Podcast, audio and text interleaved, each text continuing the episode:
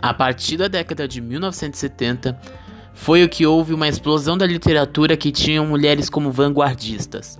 A partir desta década, de fato, foi o que houve a expansão da literatura negra propriamente dita, com produções tanto de mulheres quanto de homens negros comprometidos com as causas da negritude, buscando sua autorrepresentação e a quebra de imagens negativas. Essas mulheres acabam se aglutinando em movimentos literários e passam assim a expressarem seus próprios desejos poéticos, suas dores, lutas, histórias, anseios e memórias.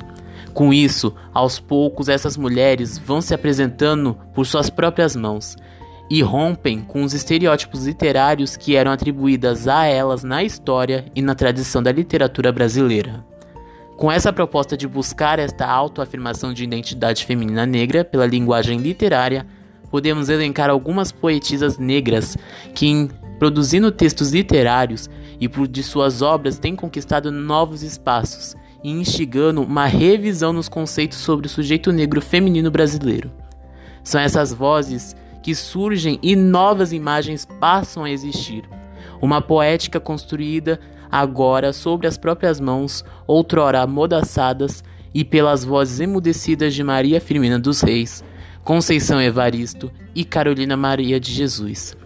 Para vencer as barreiras de gênero e da cor que vão além do sexo frágil, essas mulheres negras optaram pela escrita e produziram sua própria literatura lírica, que revela as subjetividades desse segmento social. A escrita da mulher já traduz por si só um significado particular. Neste contexto, essa mesma escrita assume conotações de gêneros sobre mulheres brancas e negras, da escrita feminina e negra.